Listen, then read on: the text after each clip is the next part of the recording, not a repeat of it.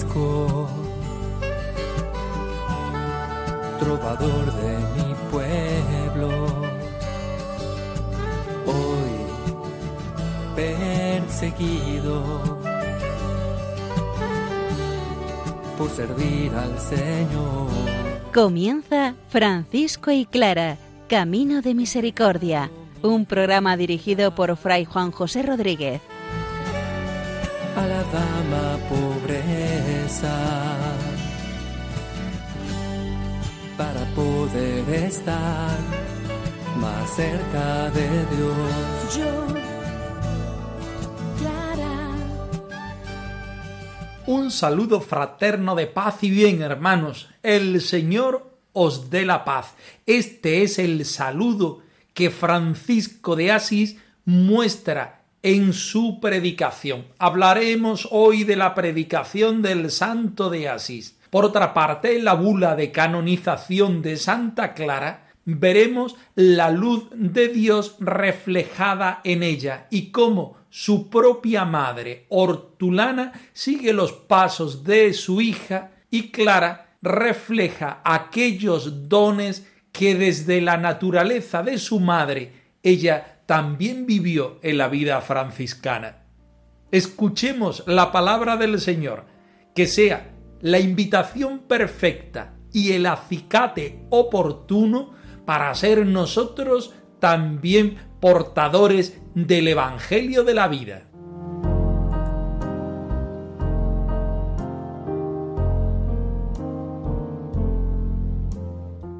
Del Evangelio según San Mateo. Si tu hermano no te escucha, toma contigo uno o dos más, para que todo asunto quede zanjado por la palabra de dos o tres testigos. Si no los escucha a ellos, díselo a la comunidad. Y si hasta la comunidad desatiende, sea para ti como el gentil y el publicano. Yo os aseguro, todo lo que atéis en la tierra quedará atado en el cielo, y todo lo que desatéis en la tierra quedará desatado en el cielo. Os aseguro también que si dos de vosotros se ponen de acuerdo en la tierra para pedir algo, sea lo que fuere, lo conseguirán de mi Padre que está en los cielos. Porque donde están dos o tres reunidos en mi nombre, allí estoy yo en medio de ellos.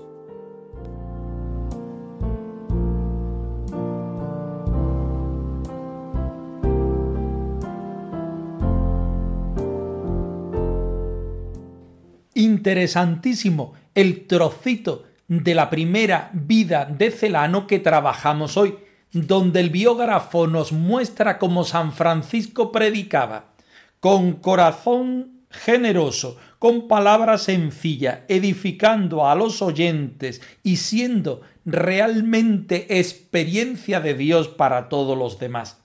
Lo hizo en la tierra que lo vio nacer y lo vio morir, y siempre al principio de la predicación deseando la paz del Señor a sus oyentes. Con esta paz escuchamos el texto. Hazme tu Señor instrumento de tu paz. Hazme tu Señor instrumento de tu paz. De esa paz, Señor, que tú solo puedes dar. Señor, que tú puedes dar. Desde entonces comenzó a predicar a todos la penitencia, con gran fervor de espíritu y gozo de su alma, edificando a los oyentes con palabra sencilla y corazón generoso. Su palabra era como fuego devorador, penetrante hasta lo más hondo del alma, y suscitaba la admiración en todos. Parecía totalmente otro de lo que había sido, y contemplando el cielo no se dignaba mirar hacia la tierra. Y cosa admirable en verdad, comenzó a predicar allí donde, siendo niño, aprendió a leer y donde primeramente fue enterrado con todo honor. De este modo, los venturosos comienzos quedaron avalados por un final sin comparación más venturoso, donde aprendió allí enseñó, y donde comenzó, allí felizmente terminó. En toda predicación que hacía, antes de proponer la palabra de Dios a los presentes, les deseaba la paz, diciéndoles, El Señor os dé la paz. Anunciaba devotísimamente y siempre esta paz a hombres y mujeres, a los que encontraba y a quienes le buscaban. Debido a ello, muchos que rechazaban la paz y la salvación con la ayuda de Dios, abrazaron la paz de todo corazón y se convirtieron en hijos de la paz y en émulos de la salvación eterna.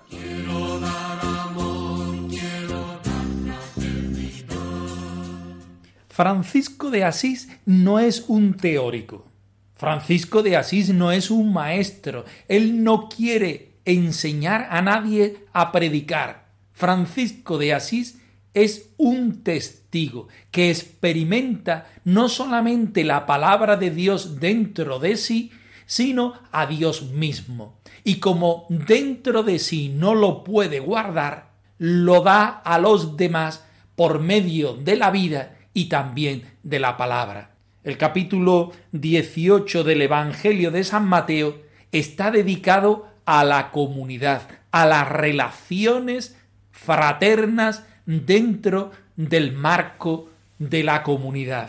Y si los primeros versículos parece que nos hablan en sentido negativo, si tu hermano no te escucha, díselo a solas, después toma a dos o más que te ayuden a volverlo a decir, y si no, llévalo a la comunidad, y si no, considéralo como uno de los gentiles, vamos a darle la vuelta y vamos a ponerlo en positivo. Si tu hermano experimenta la realidad de Dios dentro de sí mismo y como en el caso de Francisco no puede guardarla, sino que tiene que darla a los demás, esto experimentalo personalmente, experimentalo también de dos en dos, experimentalo en la comunidad.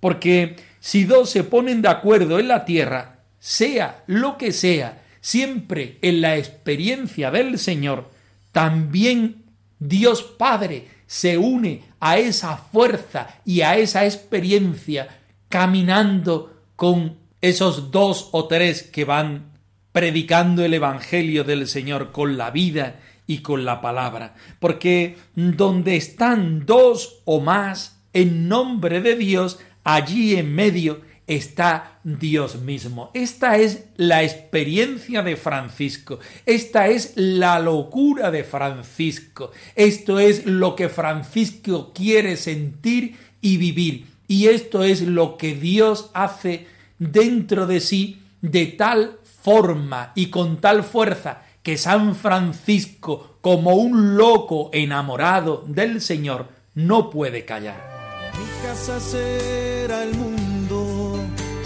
sé que Dios me ayudará. Mi techo será el cielo, el sol me cobijará. Podré gritar por todos los caminos que solo Dios es mi felicidad. Ser otro Cristo Quiero ser libre como tú, Francisco. Quiero ser otro Cristo, para llenar el mundo de alegría, para ser más humano cada día. Ser como tú, Francisco, para construir nos vamos directamente al texto para sacarle la injundia que tiene. Dice así Tomás de Celano, desde entonces comenzó a predicar a todos la penitencia con gran fervor de espíritu y gozo de su alma. Francisco predica el Evangelio, que es buena noticia, ese Evangelio que provoca que cada hermano vacíe su interior para que pueda entrar la gracia del Señor, la palabra de Dios, Dios mismo. ¿Cómo puede entrar la palabra del Señor? Haciendo penitencia, viviendo ese vacío que posibilita que el Señor entre con gran fervor de espíritu, porque es el Señor, porque es el Espíritu del Señor el que está sobre él, lo envía, lo acompaña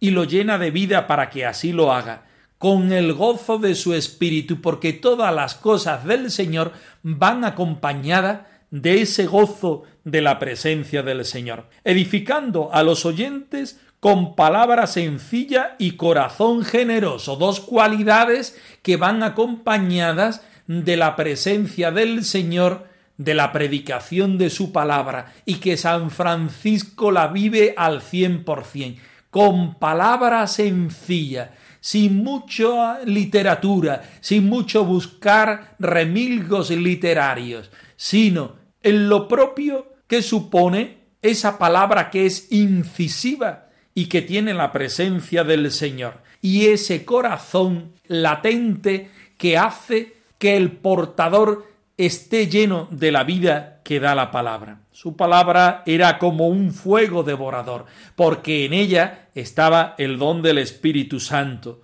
penetrante hasta lo más hondo del alma, allí donde habita el Espíritu del Señor, y suscitaba admiración de todos, porque allá donde llega Dios no puede existir más que la admiración y la reverencia y adoración. Parecía totalmente otro de lo que había sido, y contemplando el cielo no se dignaba mirar a la tierra. El Señor te bendiga y te guarde, te muestre su rostro y tenga piedad de ti. Te dirija su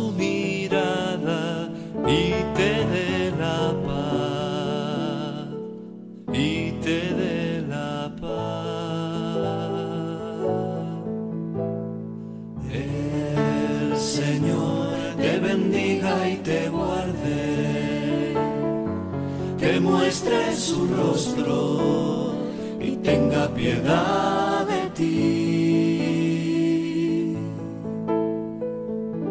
Te dirija su mirada y te dé la paz. Y te dé la paz.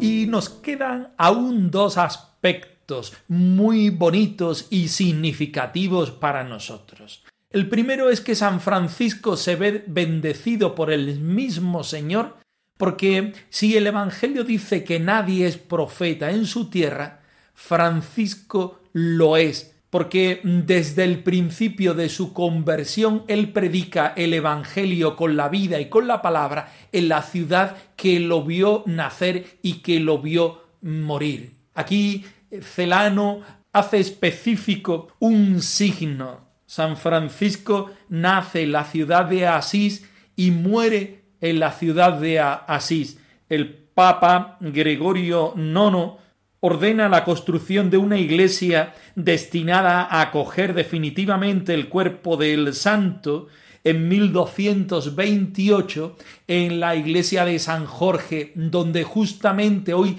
se encuentra la capilla sacramental de la Basílica de Santa Clara. Allí estuvo enterrado San Francisco, justamente en el sitio donde antes en su vida había estado predicando el Evangelio. Francisco se ve bendecido por el mismo Señor a predicar el Evangelio en la tierra que lo vio nacer, que lo vio vivir, que lo vio morir. De este modo, los venturosos comienzos quedaron avalados por un final sin comparación más venturoso aún. Francisco no solamente se convierte a la palabra del Señor, sino que hace de su vida un honor a la santidad, una apuesta por el Espíritu, una experiencia de Dios mismo en su pobre vida. Donde aprendió, allí ensayó, nos dice Fray Tomás de Celano, y donde comenzó, allí felizmente terminó. Pero nos queda todavía un aspecto, que es, si cabe, más bonito aún. San Francisco predica mostrando y deseando la paz. Si el saludo franciscano es aquel de paz y bien, Francisco cada vez que predica el Evangelio lo hace en el nombre del Señor que nos da la paz. Y lo dice así en estas breves líneas. En toda predicación que hacía antes de proponer la palabra de Dios a los presentes, le deseaba la paz diciéndoles, el Señor os dé la paz. Anunciaba devotísimamente y siempre esta paz a los hombres y mujeres a los que encontraba y a quienes le buscaba. Debido a ello, muchos que rechazaban la paz y la salvación con la ayuda de Dios, abrazaron la paz de todo corazón y se convirtieron en hijos de la paz y en émulos de la salvación eterna. También nosotros acogemos el saludo franciscano de paz y bien. También nosotros acogemos esta expresión de San Francisco del Señor te dé la paz. Y en nuestra vida actual, cada vez que prediquemos la palabra del Señor, nos sentimos invitados por el mismo Francisco a desear la paz a todos los que nos escuchen.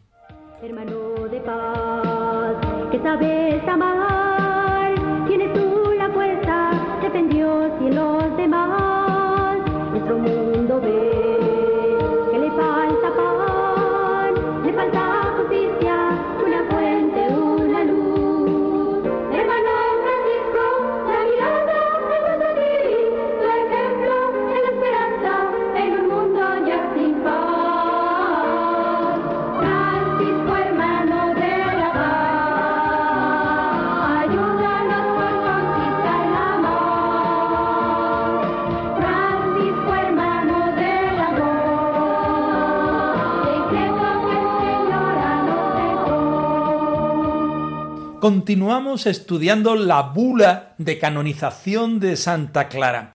Hoy, además de seguir resaltando la claridad, la santidad de Clara, la bula nos hace caer en la cuenta de un aspecto. La madre de Santa Clara, la beata hortulana, como la conocemos en el mundo franciscano, da en los genes la santidad a su hija. Pero su hija da a la madre aquella posibilidad de vivir la santidad por el camino franciscano. Escuchemos el texto.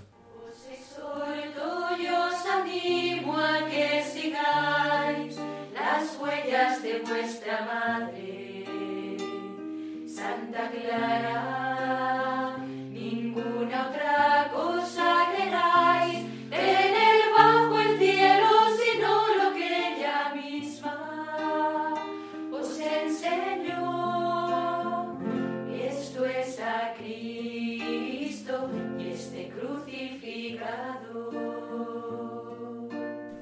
Ella, noble por su estirpe y más noble por su conducta, profesando esta regla de santidad, ante todo mantuvo la virginidad que ya antes había guardado.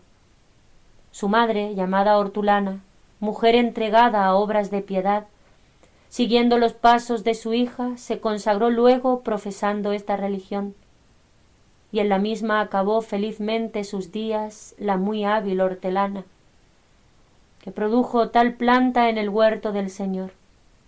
Unos años después, la bienaventurada Clara, cediendo a la insistencia de San Francisco, aceptó el gobierno del monasterio y de las hermanas. Clara, en verdad, fue el árbol prócer y esbelto, ancho de ramas que se alargan, que dentro del campo de la iglesia dio dulce fruto de vida religiosa, a cuya deleitosa sombra y atractivo acudían en tropel y acuden hoy a saborear tan dulce fruto muchas almas criadas en la fe.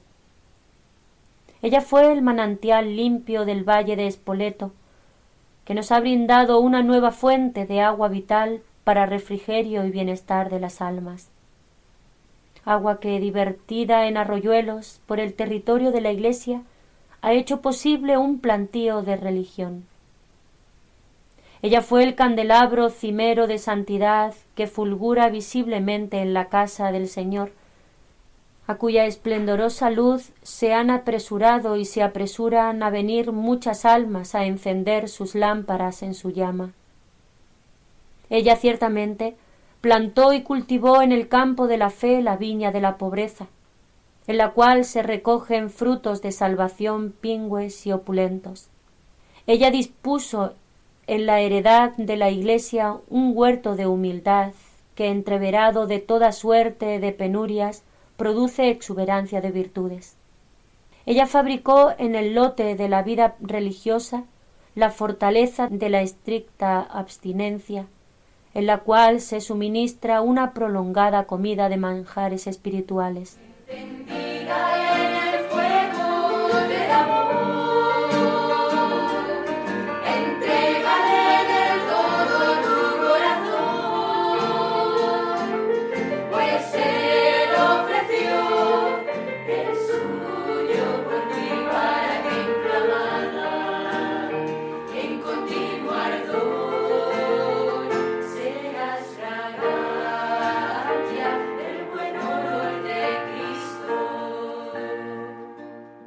Preciosos los dos puntos de la bula de canonización que en este momento trabajamos.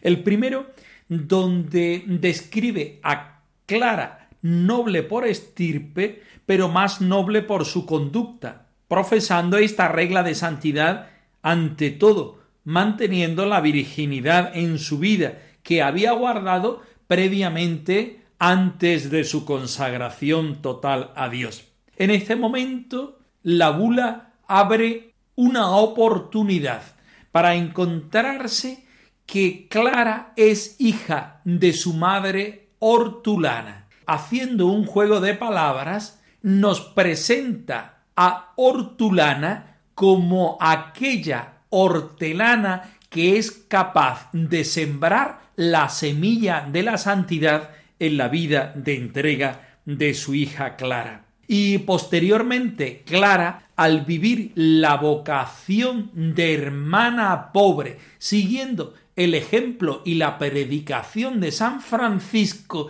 también es capaz de ser hortelana en el huerto franciscano de la vocación consagrada. Hortulana, madre de Santa Clara, sigue los pasos de su hija, incluso podemos decir de sus hijas, porque también ella se hace hermana pobre. Clara, según nos dice la bula de canonización, aceptó el gobierno del monasterio y de las hermanas por inspiración del Padre San Francisco. A partir de ahí, el punto nueve nos explica cómo Clara es el árbol del cual sale las ramas de la santidad de las hermanas pobres dentro de la Iglesia, que dan un fruto dulce de santidad y son un pulmón de tesoro del Señor para todos los cristianos. Clara es explicada en este momento con tres imágenes. La primera, agua, agua vital para el refrigerio y bienestar de las almas. En segundo lugar es luz, representada en la palabra candelabro, candelabro cimero de santidad, que alumbra con la claridad de Cristo a todos los hermanos. Y después, siguiendo el símbolo que veníamos trabajando de hortelana, es capaz de sembrar y cultivar los frutos de la salvación de la viña de la pobreza, con exuberantes virtudes, con fortaleza de estricta abstinencia y prolongada ausencia de manjares de la tierra, pero prolongada comina de manjares espirituales. También nosotros, como siempre, nos vemos reflejados en este deseo de querer traer en nuestro día y en nuestro espacio esta santidad y este espíritu del Señor, al estilo de Francisco y de Clara.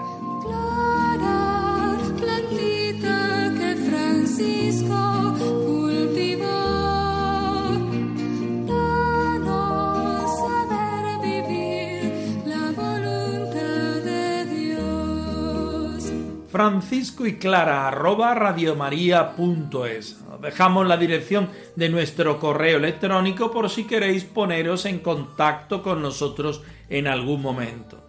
Nosotros nos despedimos, no sin antes ofreceros la bendición del Señor resucitado al más puro estilo franciscano. Que el Señor os conceda la paz y el bien, hermanos. Por servir al Señor. Han escuchado en Radio María Francisco y Clara, Camino de Misericordia, un programa dirigido por Fray Juan José Rodríguez. a la dama pobreza para poder estar más cerca de Dios. Yo